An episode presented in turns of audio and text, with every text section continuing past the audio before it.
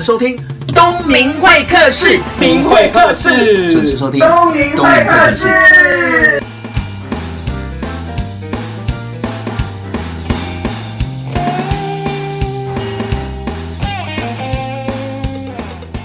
我是今天的主持人王东明。今天我们邀请到的呢，是最强连续的创作家，也是最近很夯的一本书《再见朝九晚五》的作者威爷。威爷好，各位东明会客室的听众，大家好，我是威爷。威爷你好，虽然我们在网络上常互动，但是还是第一次看到本人。那威爷看起来很年轻了，可是我认识很多人比你年纪还要大，都叫哥，你叫爷，你会不会太夸张了一点？也不会啦，因为我粉丝团上面的呢，粉丝大概都是比我小的弟弟妹妹嘛，大概二十五到三十五岁，所以我自称威爷应该也合情合理啊，对啊。哦、嗯，好，你看威爷厉害的地方是他总共有经营一个部落格，然后三个官方的脸书的粉丝页，还有一个私人的。你那么忙，怎么会有那么多的时间经营这些东西啊？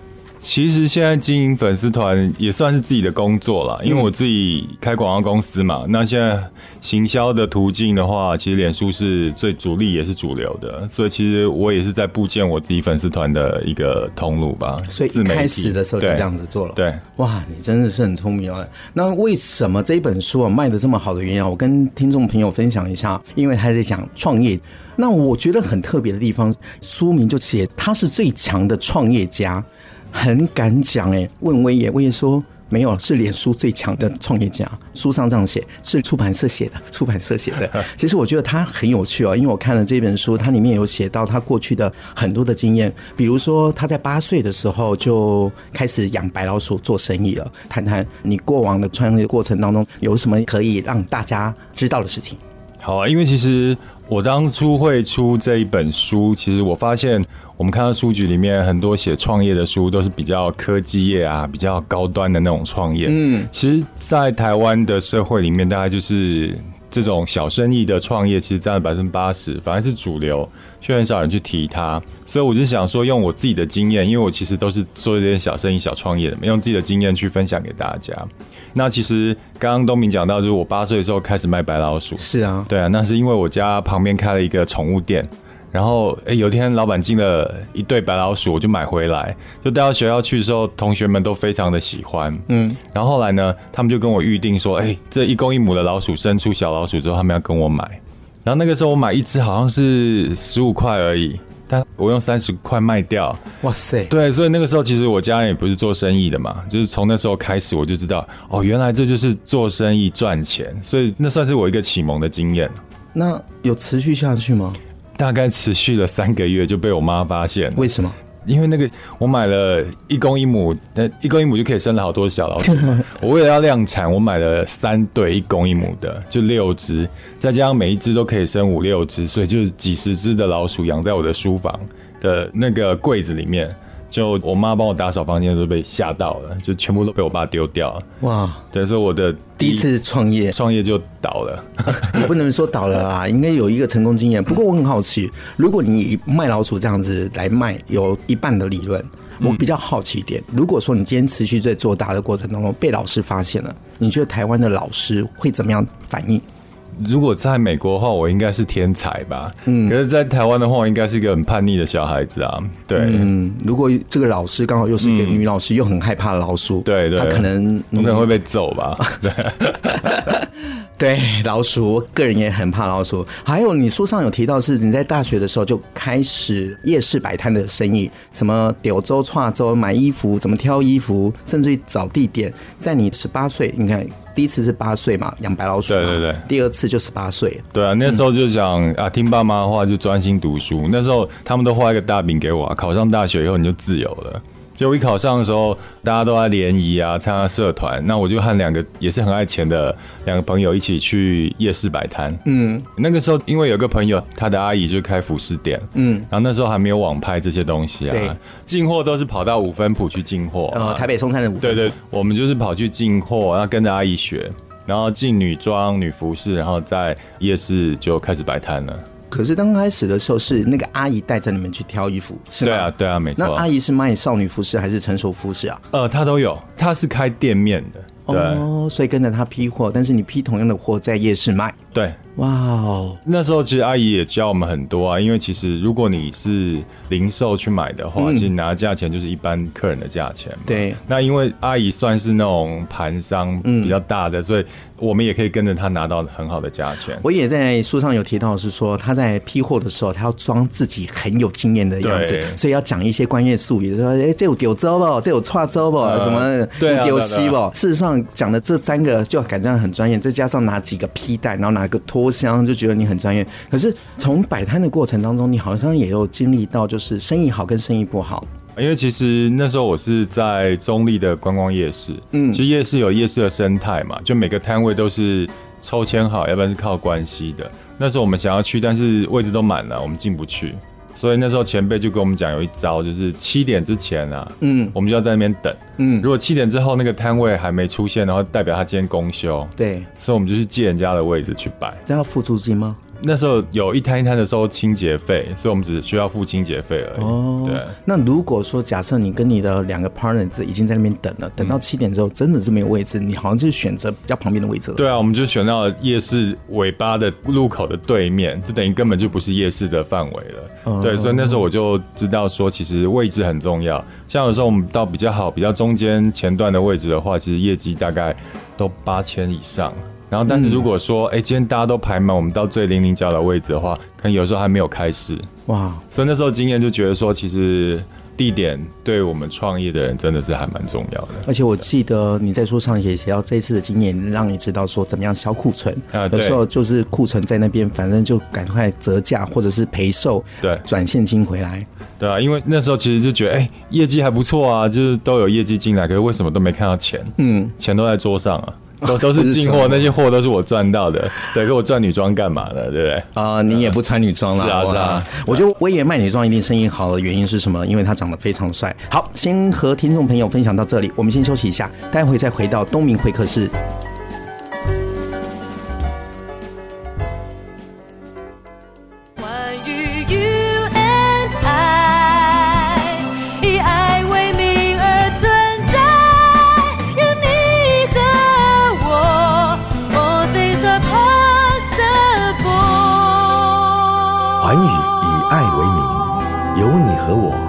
Things are possible. FM 九六点七。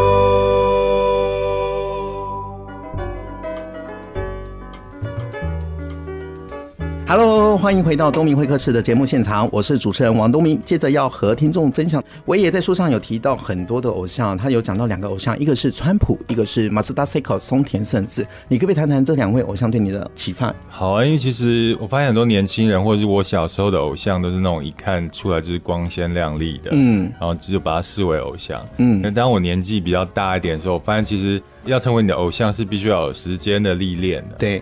尤其是那种有经过人生起伏，然后又可以再站起来的人，我觉得那个精神跟能量是真的非常强大的人才能这样子。所以我发现我现在偶像都是这类型的人。你的偶像这两个很有争议性诶，比如说我有看川普的节目《谁是接班人》嘛，那他是正面、负面评价两极的，再加上他最近不是要参选美国总统吗？对啊，对啊。那你怎么看这件事？其实有粉丝在我的粉丝团呛我，真假的？真的。他说：“哎，你偶像为什么是川普？你不知道他有那种种族歧视吗？然后他其实也是非常有争议的人。”对，其实我看的不是这一块，因为我认识他是从《谁是接班人》的影集哦。对，那那影集其实对想要创业或是行销广告人非常重要，对对，对，是对我的启发。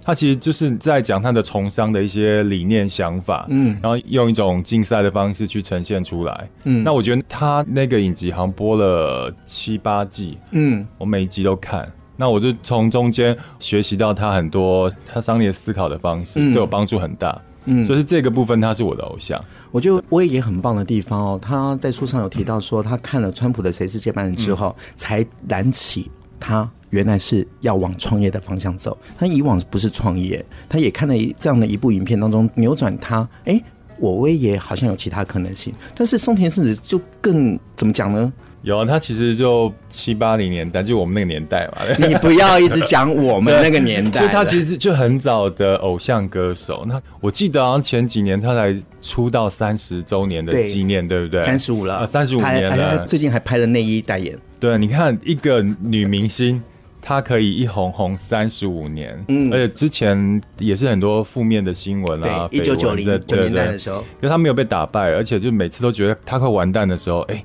他又创高峰，然后我印象中他已经创了三四个高峰了。他到现在五十几岁还是代言接不完啊，而且状况保持得非常好。而且他女儿也出来赚了。对对，我觉得像这样的人，其实他自我要求是非常高的。他三十五年从来都没有松懈过，嗯，所以就是当机会一来的时候，他很快的又站回原来。我觉得松田圣子最特别的地方，就是我也有书上有提到，让我想到过去我关注松田圣子这个女艺人的时候，她真的是谷底。然后比如说她因为被贴上一个最不想要看到的女艺人，她就飞到美国去，对，然后就出了一个什么 feature 的英文 CD，我也有听。然后后来一直在找到自己，然后突然又跑去好莱坞拍电影，对啊，然后就公布说哈，我去好莱坞拍电影，就拍出来那些世界末日好像只有零点三秒的一个路人甲，嗯，拿着包包这样。我觉得这个女生很特别的地方是，她一直觉得下一个阶段的自己是有可能性的，她也不会对外讲。那我想她也很争议。啊，结婚、离婚、谈恋爱，然后突然间就因为一首歌，整个翻身了。这首歌我想要好好的介绍大家，也是威爷在书上有提到的马自达 Seiko 的这首歌，叫做《あなたに会いたくて》。也因为这首歌，他再度的翻身，而且每年的那个红白，嗯，他都会上去唱这首歌啊。对，对啊，因为这种好特别哦，可以每年上都不容易了。对啊，其实我就觉得在他们两位身上都看到那种。 充满希望。以前我真的觉得，大概三十五岁以后就是老人了。对，你这样会得罪我的听众朋友。你才二十八而已啊！不是我的听众朋友，没有三十八不显老。那是以前，那是以前。然后觉得三十五岁人生就开始高峰已经过了，开始走下坡了。嗯，可你从这两位身上都可以看到，他们人生都从四五十岁开始，哎，五十岁还在高峰上面。那其实对我这样年纪人是非常有正面的鼓舞的啊。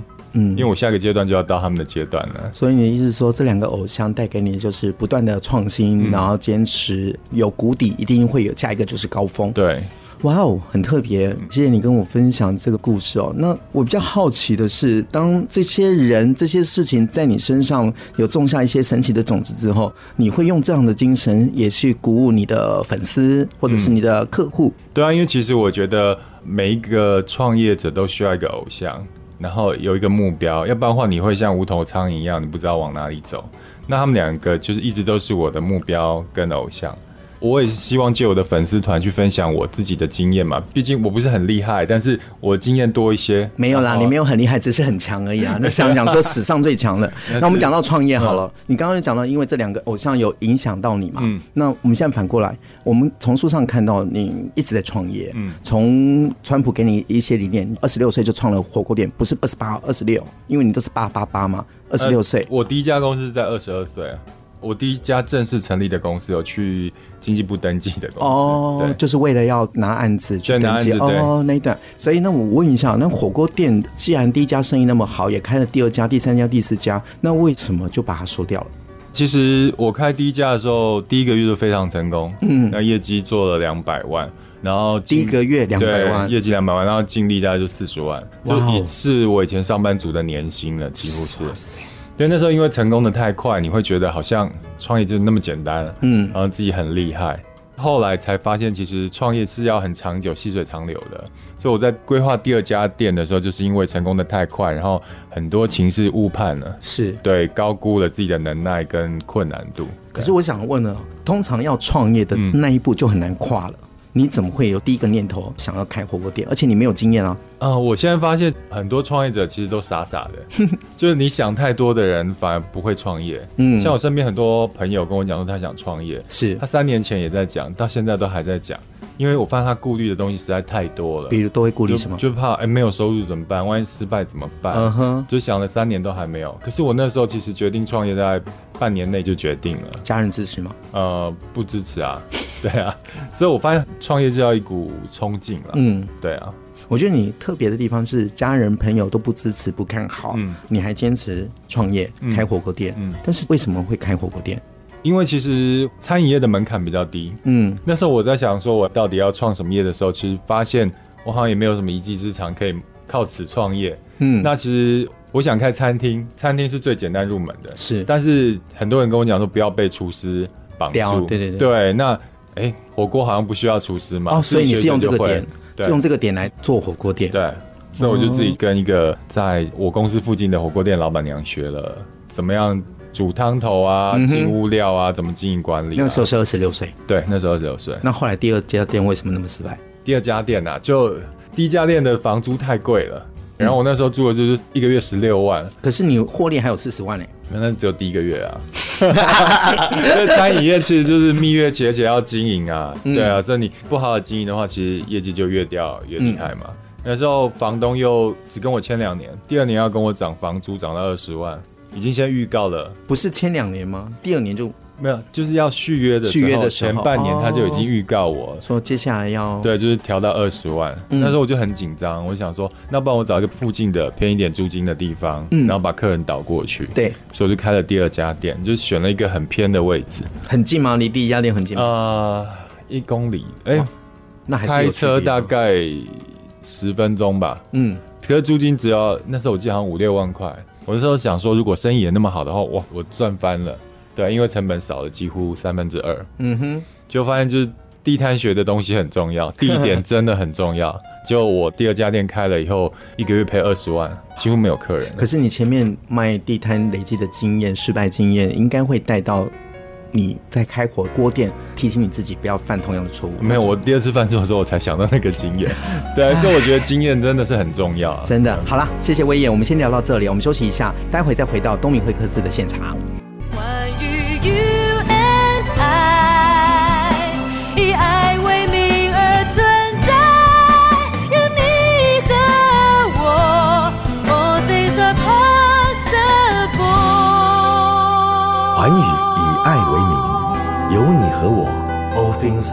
possible。FM 九六点七，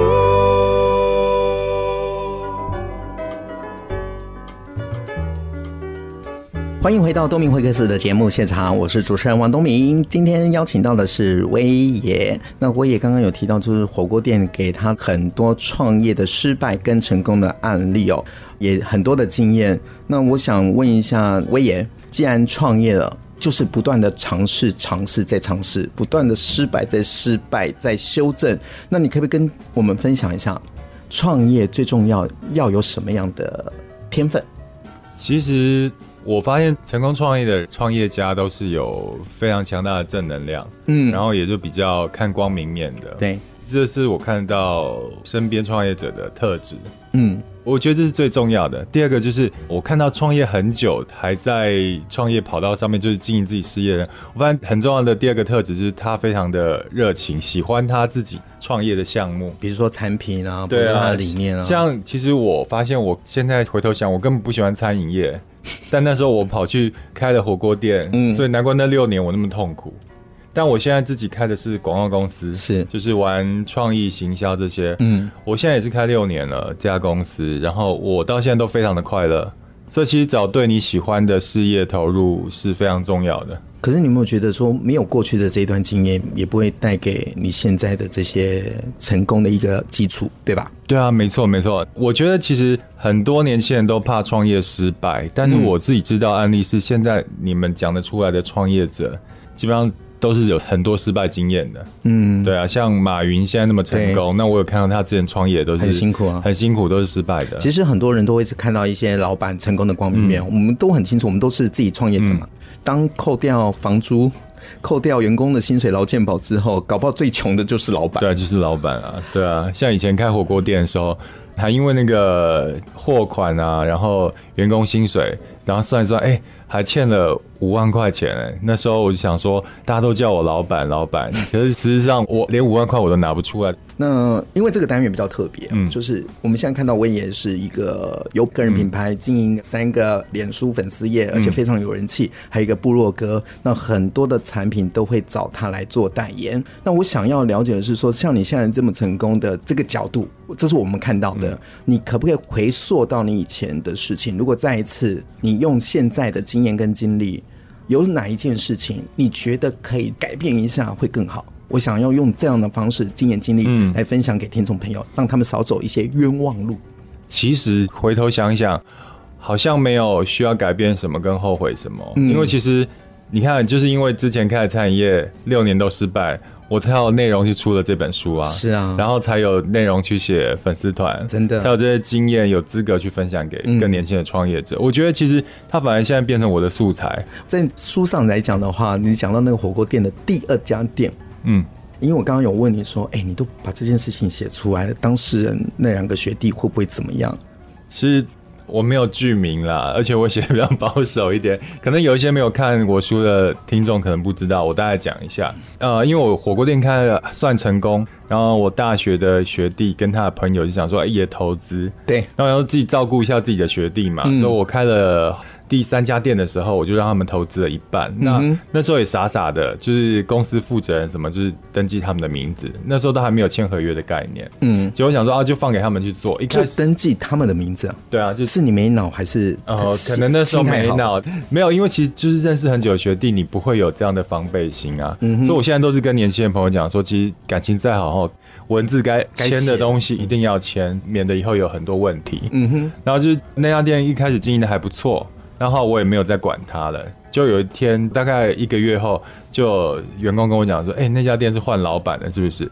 我去的时候才发现，他们就把整家店都卖掉了。对啊，就贱卖了八十万。我们大概花了一百五十万开那家店，他们只卖了八十万。可是你不知道啊？我不知道，他也没有让你知道，也没让我知道啊。对啊。哇塞，你还是从第三个不认识的人的嘴巴，对，对，没错。哇，这次跌了一个很大的跤。呃，是点蛮大家，可是到现在来看，其实他让我知道合伙做生意，什么人都可能会有，就算最亲的人也可能会背叛你，所以其实会格外的小心啊。我觉得很棒啊，趁年轻的时候多一点失败嘛，对对对，反正人还在嘛，双手还在手上。对，我那时候想说，还好我年轻就开餐厅，然后遇到这些问题，如果没有那个经验，我现在我一定会想要开餐厅。但我现在已经四十几岁了，然后，那我在失败还有多少年可以失败？你四十几岁是你自己讲，我没有讲哦，你书上都没有提。那因为其实我看到很多长辈，就是退休之后，或是想说，哎、欸，到高阶主管就想要创业，可是他们年轻时候没有创业的经验，真的，我觉得那种一输就是输掉自己的一生，还有腰部不够软。对，然后放不下，失败的话很难再站起来。真的，那书上有一段故事哦，我非常的有共鸣哦，因为我个人也是比较属于感性面的人，嗯。找员工就已经很困难了，要废掉员工更困难。嗯、那我记得你书上有提到说，因为在苹果媒体上班的关系，然后吕老板有一个摇苹果的文化，嗯、对你来说是一个很大的冲击。对，因为其实我印象中，我这辈子第一个废掉的员工是我开餐厅的时候，第一家的时候，那有一个六十几岁的阿姨，就是洗碗阿姨嘛。嗯然后那个门牙都掉光了，嗯、我们就问她说为什么不补牙齿？她说没钱，嗯，因为她养了五个小孩，然后好几个智能也不是很 OK，所以一家就靠她洗碗。嗯、然后我就想说 OK 吧，就是做做好事嘛，就帮他，他就每个月就是付她钱啊，帮忙洗碗。可是她每个月都打破一大堆碗。而且就是客人还吃到菜里面有铁刷，哇塞！那我我就一次两次我就容忍，可是后来外场的同事跟他的内场的阿七他阿姨都觉得说不能再这样子，这样会影响公司的品质。对，所以我那时候就面对了这样的状况。我有一次就找他到后面跟他讲说，呃，我必须要把它废掉。嗯、然后他就在我面前一直哭一直哭。嗯，那其实那是我第一次遇到创业的一个很。很现实的一面，对，就你要做好人，还是你要把你的事业做好？嗯哼，对。那其实到苹果的时候，就看到黎智英老板，对，他就有一个摇苹果理论，每年固定会把不 OK 的十趴摇掉，换新血进来。嗯，那我那时候才体会到，说你必须要这样不断的淘汰，嗯，然后公司跟你的事业才会进步。所以那时候李老板给我答案了。所以你要做好人的话，你就不要创业。嗯，你创业的话，就是把自己的事业顾好。我觉得事业顾好真的很重要，嗯、因为如果没有运营下去的话，员工也没有所谓的福利跟薪水。对啊，对啊。那讲到创业，一定会有好伙伴、好员工。嗯、那你怎么找好员工？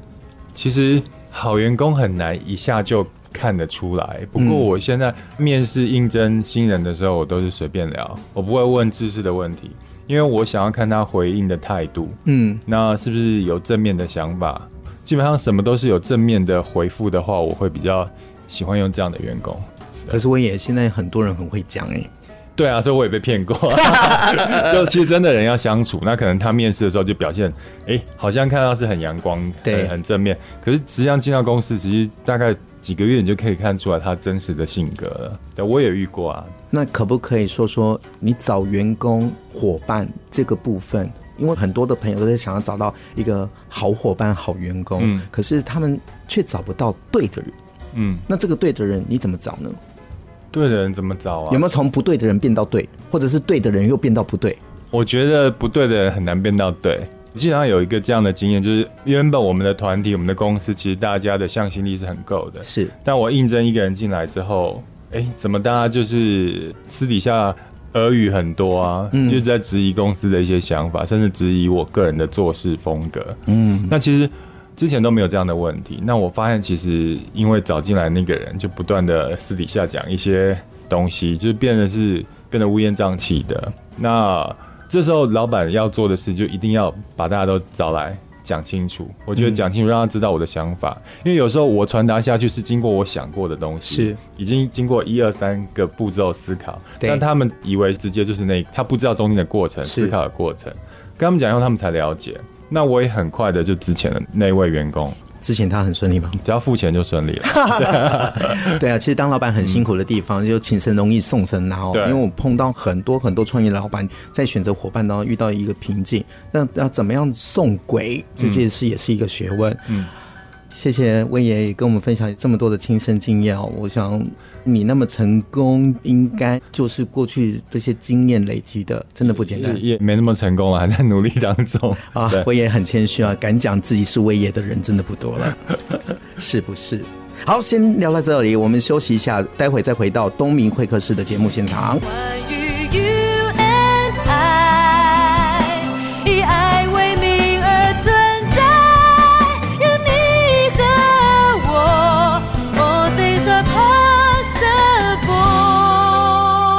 寰宇以爱为名，有你和我，All things are possible。FM 九六点七，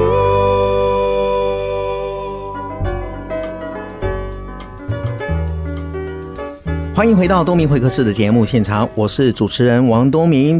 哎，我也，我们刚刚有提到那么多的创业故事哦，那我想一下，因为你书上有提到一个理论，对我也很受用，因为我自己也是这样，不管在什么样的位置，就会设。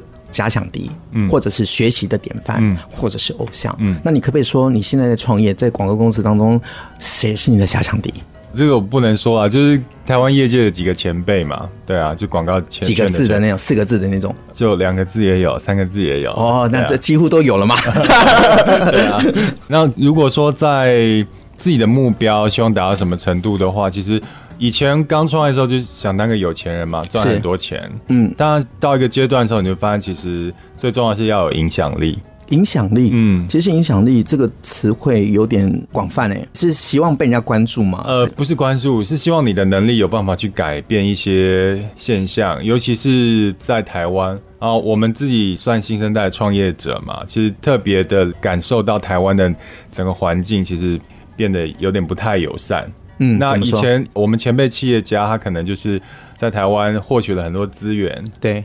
但他们不懂得去付出或改变回馈回馈这个社会，嗯、那以至于像现在奥客很多，嗯，对啊，不管是你在餐饮业或是做网购、做小生意的人，我们都在承受这些奥客，连医疗业都变服务业了。对啊，对啊，那其实这都是前面种下的因嘛，嗯，对啊，才会有现在的果。嗯，那时候我希望借由现在我自己稍稍有自媒体，然后有自己的影响力的话，我希望去改变这些现象。像我跟焦糖哥哥陈嘉行，对。我们就一直觉得台湾的奥客文化是对我们这些年轻创业者是非常不好的。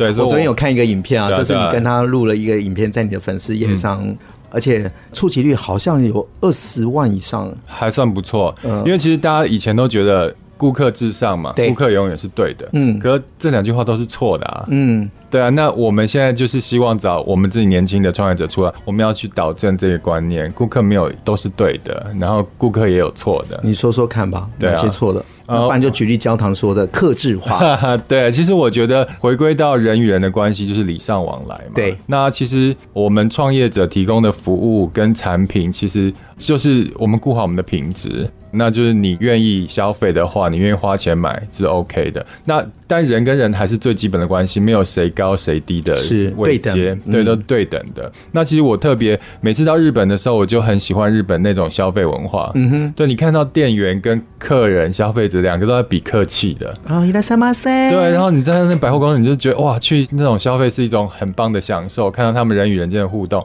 可是我回到台湾，我就发现，怎么卖场里面、百货里面、餐厅里面都看到人家在吵，嗯，让人家那心情整个都不好，其实让整个社会氛围也会变得很不好。所以我希望从自己去发挥这个影响力。我没有办法影响很多事，但是至少我希望能改变台湾消费者的一个心态。对，哇，你的使命好大哦！没有，这是小小的事，但总要有人做啊。啊嗯，谢谢威爷哦。刚开始我会觉得说威也他长得帅帅，是想要让大家知道他。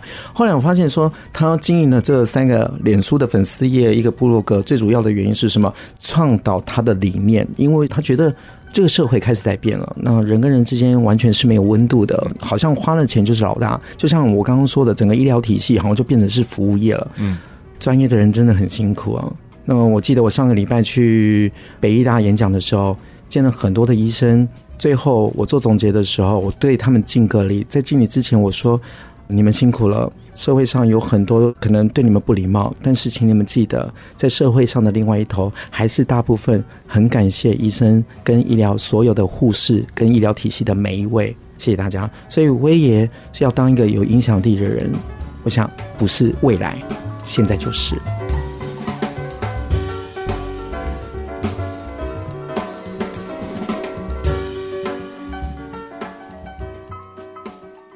很谢谢威爷接受专访哦，这也是我第一次在广播电台访问一个出书的作者。那为什么要邀请他呢？我也谢谢我的学生露露中间的推荐，因为露露是威爷的粉丝，那他在脸书上的互动，还有签书上的互动，他会跟我分享说威爷是怎么样的一个人。那我自己很清楚，光鲜亮丽的人是一个样子，可能私底下又是另外一个样子。但是露露告诉我说，威爷是一个很亲和，会想要帮助别人的人。那我刚刚从跟他互动过程呢，我有感受到他的温度哦。那这本书卖得非常好，叫《再见朝九晚五》，是如果出版社。那这本书已经迈入到第六刷，已经要破万了。那上面我为什么要推荐给大家？因为这本书是在讲创业。一般的书局，如果你也去逛的话，讲创业好像离我们很远很远很远。那他很平凡，跟我一样平凡。但是他鼓励大家说说，有些事情一定要先做了再说，想太多反而没有做。除了亲和之外，我觉得他最棒的地方是，他一直在找偶像，不管是川普，不管是松田圣子，而且他也会找业界的竞争对手。